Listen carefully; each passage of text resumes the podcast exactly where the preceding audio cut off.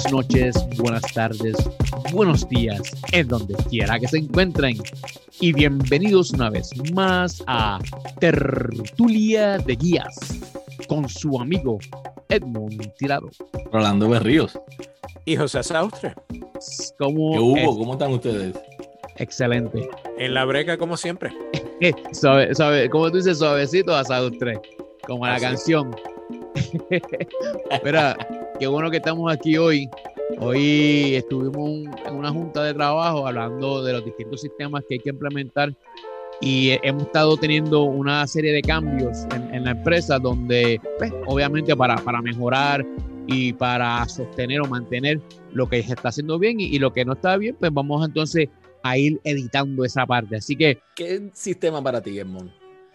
Pues mira, el sistema realmente eh, es, es, es, la, guía que nos van a ayudar a poder ejecutar. Algo que va a estar en blanco y negro cuando haya o haga, haga falta buscar las referencias. Entonces, no podemos decir que un sistema no es simplemente o, eh, una forma de hacer las cosas, sino que los sistemas son los actos únicos que, que tenemos o los hábitos que tenemos para hacer, digamos, semanalmente o incluso diariamente.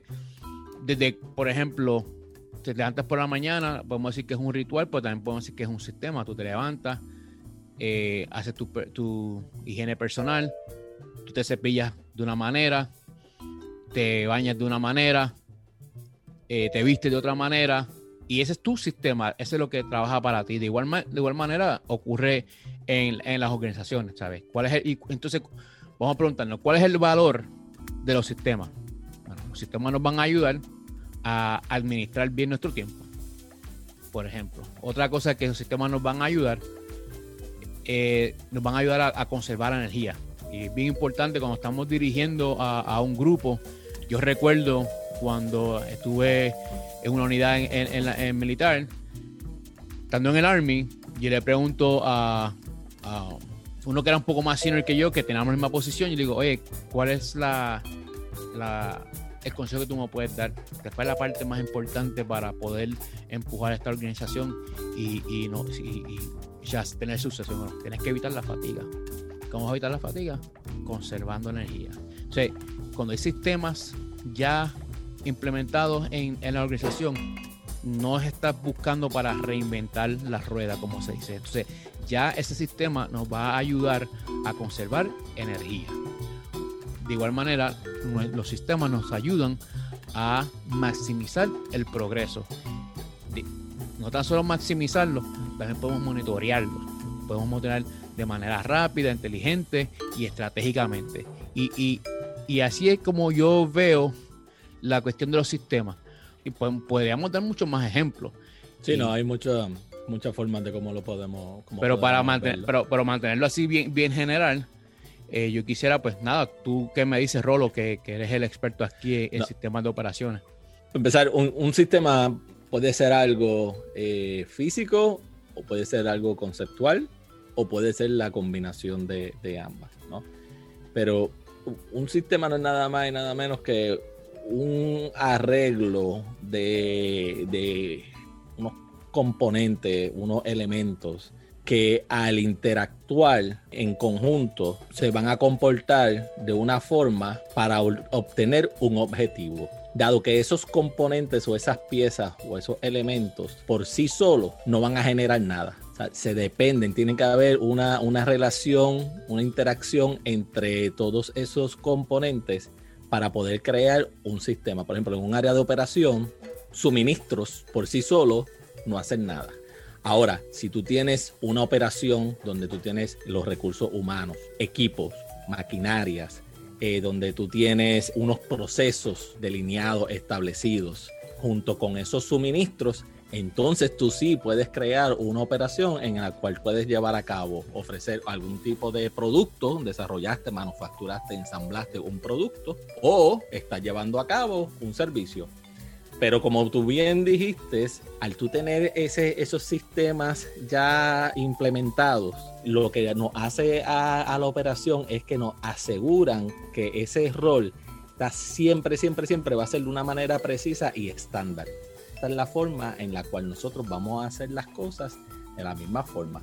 Por eso tú vas a estos fast food, por ejemplo, que ya tienen unos sistemas establecidos y donde tú comes una hamburguesa en Texas, la misma franquicia aquí en Virginia nos va a saber igual, ¿verdad? Porque eso es lo que nos, eso es lo que nos va a garantizar eh, que ese estándar, que es lo, el, requerimiento dicta o que es la expectativa que se le ha creado pues, al, consumidor o al cliente. Pero los sistemas son, son bien importantes y en las áreas operacionales pues hay subsistemas. Por ejemplo, dentro de una operación, dentro de un negocio, eh, el departamento de contabilidad tiene su, su, sistema. Cómo van a operar, cómo, van a, cómo va a trabajar, de qué manera y cuál es el mecanismo, ¿no? Está también, por ejemplo, el sistema de, de servicio al cliente.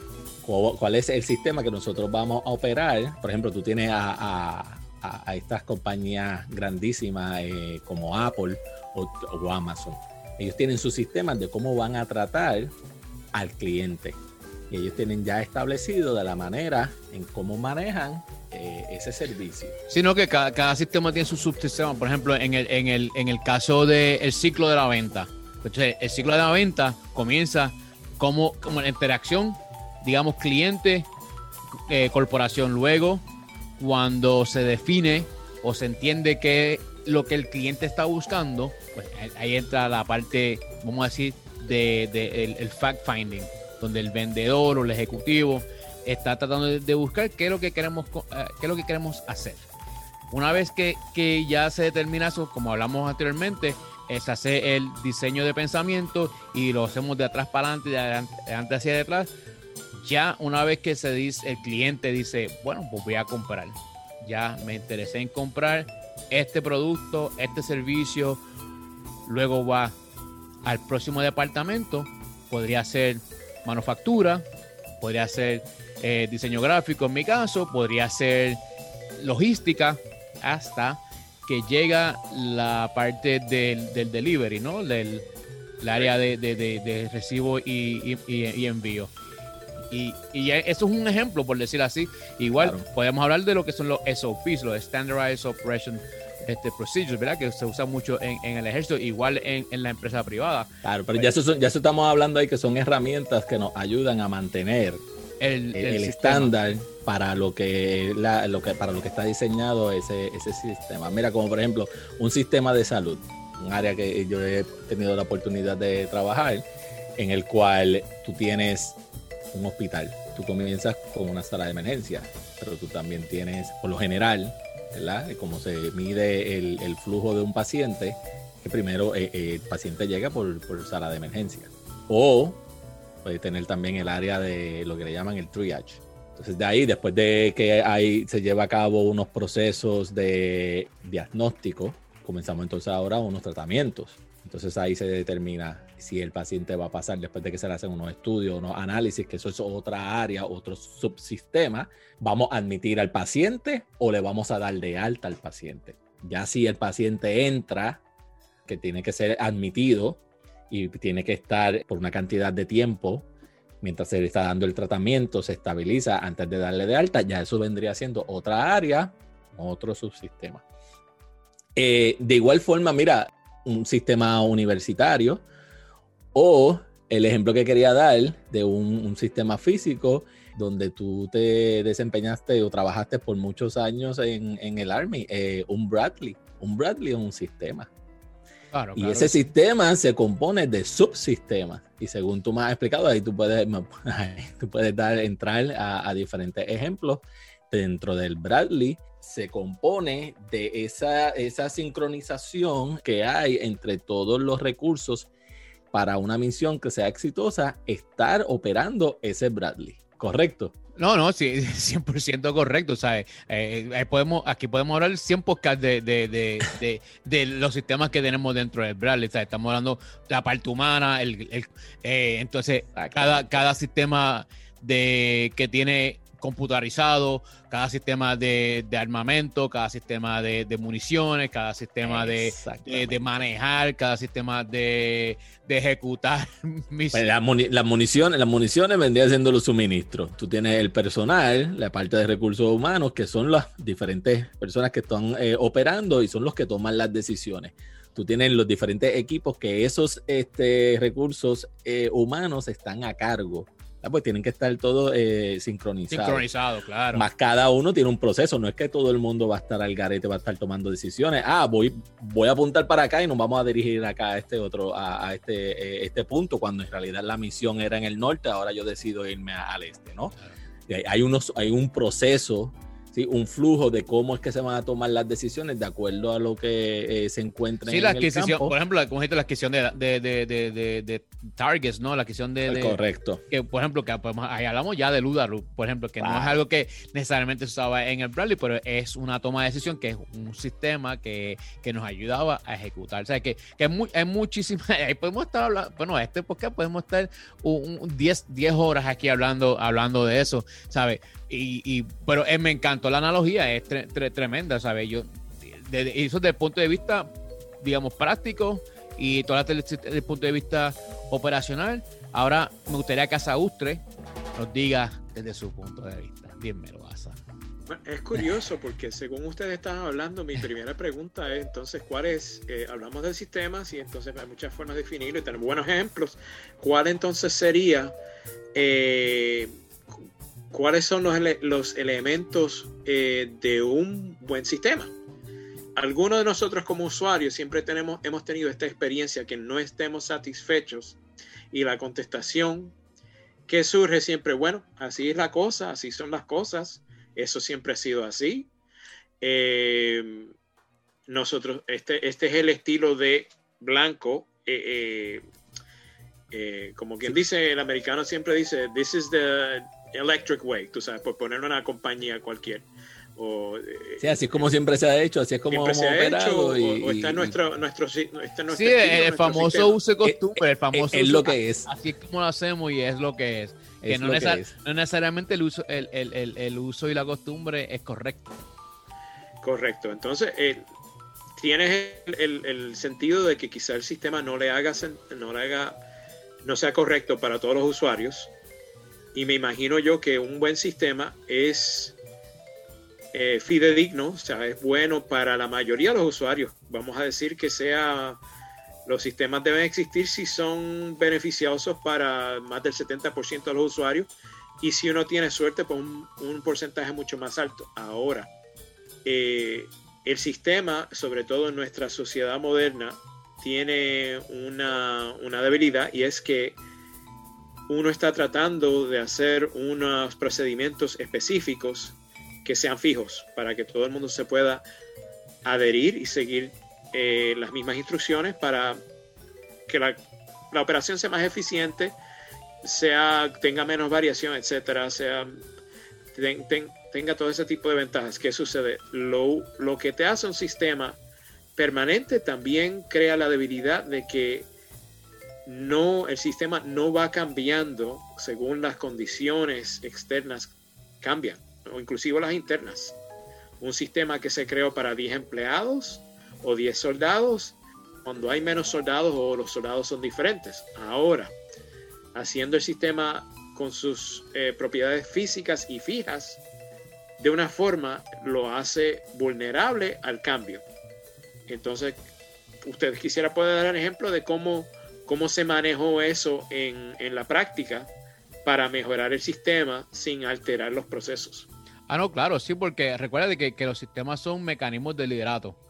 Y, y, y como el propio liderato es dinámico, uno, no es algo que se queda estable todo el tiempo y, no sé, quiero, perdonen que voy a pecar la- decirlo en inglés, pero el, cookie cutter no, no es algo que ya está, la receta que ya viene escrita y eso es lo que hay que seguir. Es una, una línea, es una, una, una manera de o distintas maneras de, ejecutar, pero no necesariamente tiene que ser de esa, si algo que no se debilita, como tú muy bien mencionas, entonces hay que, hay que hacerse la, la- la- la evaluación o la retrospección, es decir, por qué, qué es lo que está fallando en el sistema. Y ahí es donde lo que dije, la parte de la creatividad.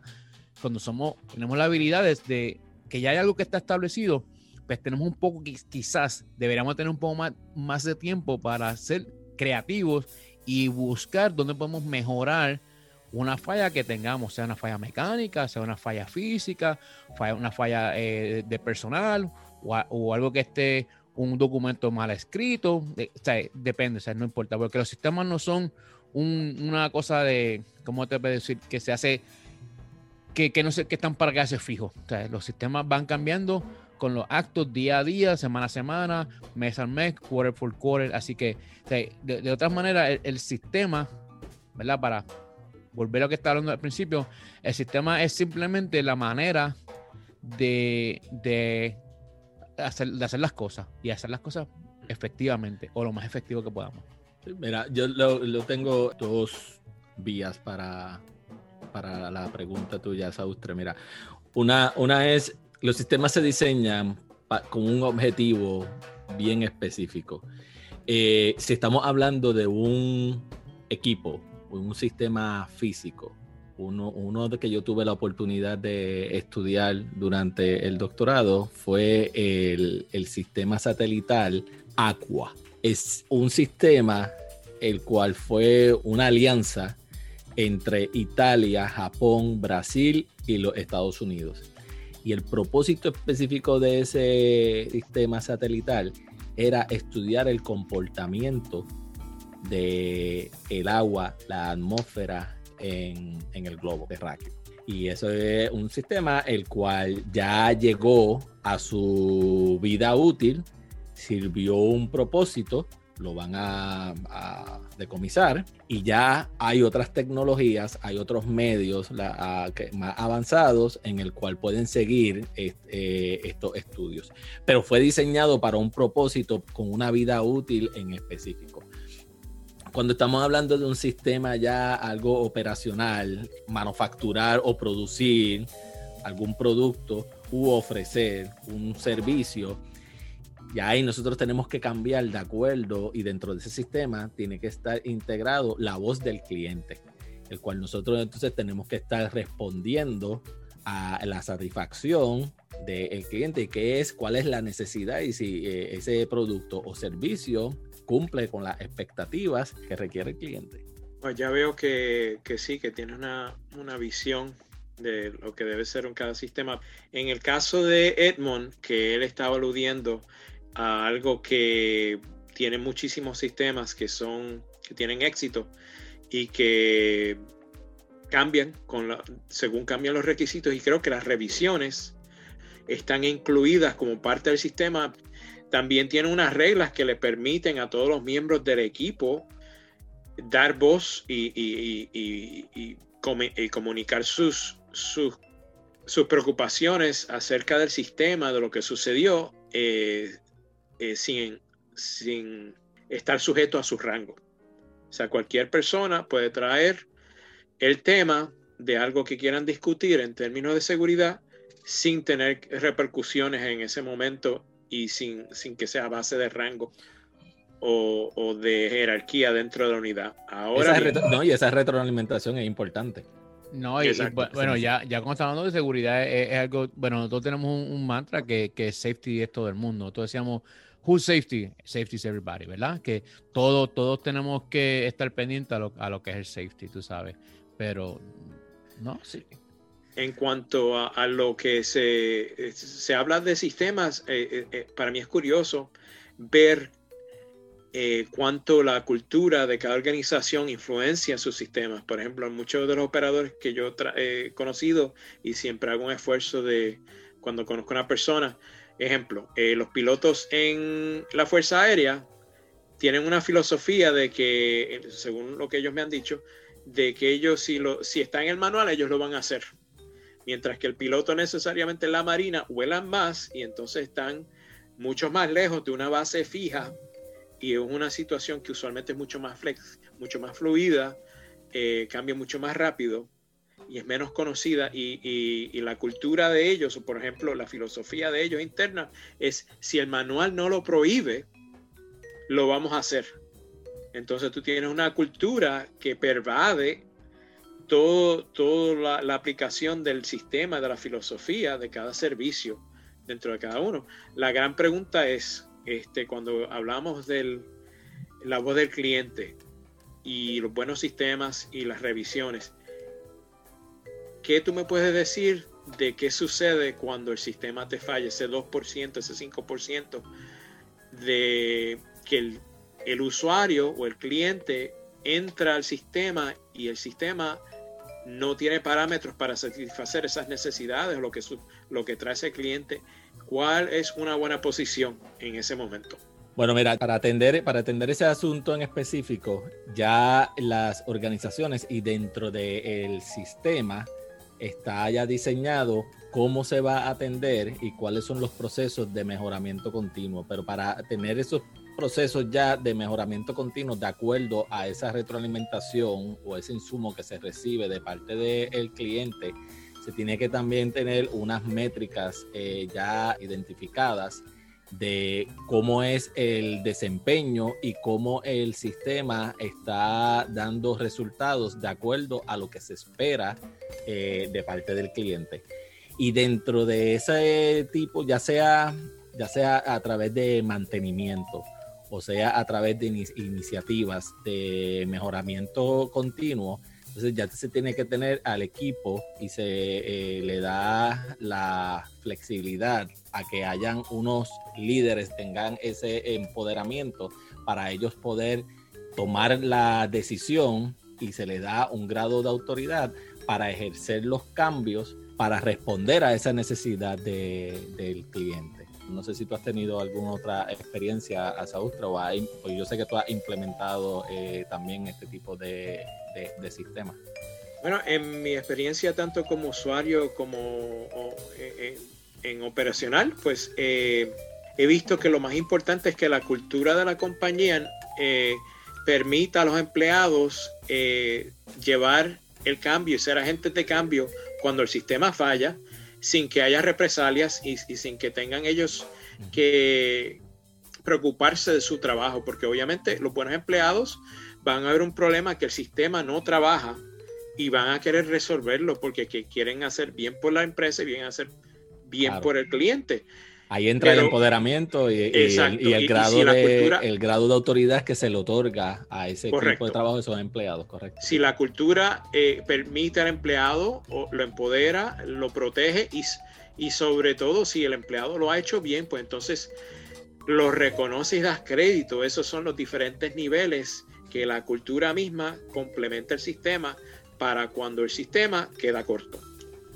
Sí, pero ahí, ahí, ahí donde va a, tomar la acción va a ser la, el entrenamiento que ya esté previo, la, los encargados de, operaciones, cuán mucho han estado en, envueltos en la operación, no tan solo gerencial, pero sino de los que están en, en,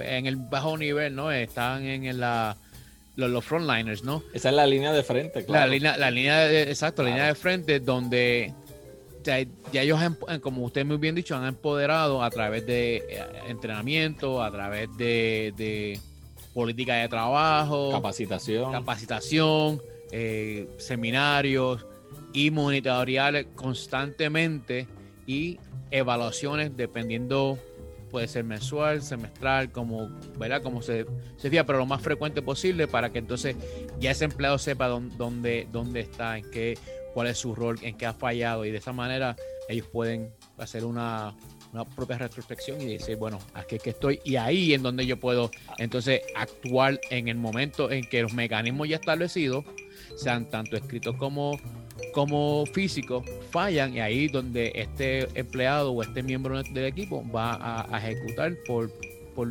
intuición quizás, pero a través ya de, del conocimiento adquirido por, por, los distintos entrenamientos que ya como acabamos de mencionar. No, y al momento de tu diseñar el sistema, eh, que tiene varias fases, siendo ya la última, la parte operacional y de mantenimiento, ese tipo de eh, operación, eh, ya sea a través de un, una política de, de, calidad que te da esa flexibilidad a cómo tú vas a responder, cómo tú vas a estar midiendo el desempeño y cómo vas entonces atender esas preocupaciones del de, eh, cliente es parte integral de la cultura que se tiene que incautar que Asaútra estaba mencionando. Muy bien, muy bien, me parece así. Yo creo que, eh, como dije, aquí podemos estar hablando quizás por 10 horas. Como dice Asaútra, sí, por favor escríbanos a nuestro Twitter, nos pueden escribir a Redcon1 en el área de, de comentarios. Déjenos saber su, su sentir. Y Así, con esta, nos despedimos. Hasta luego. Noches. Chao.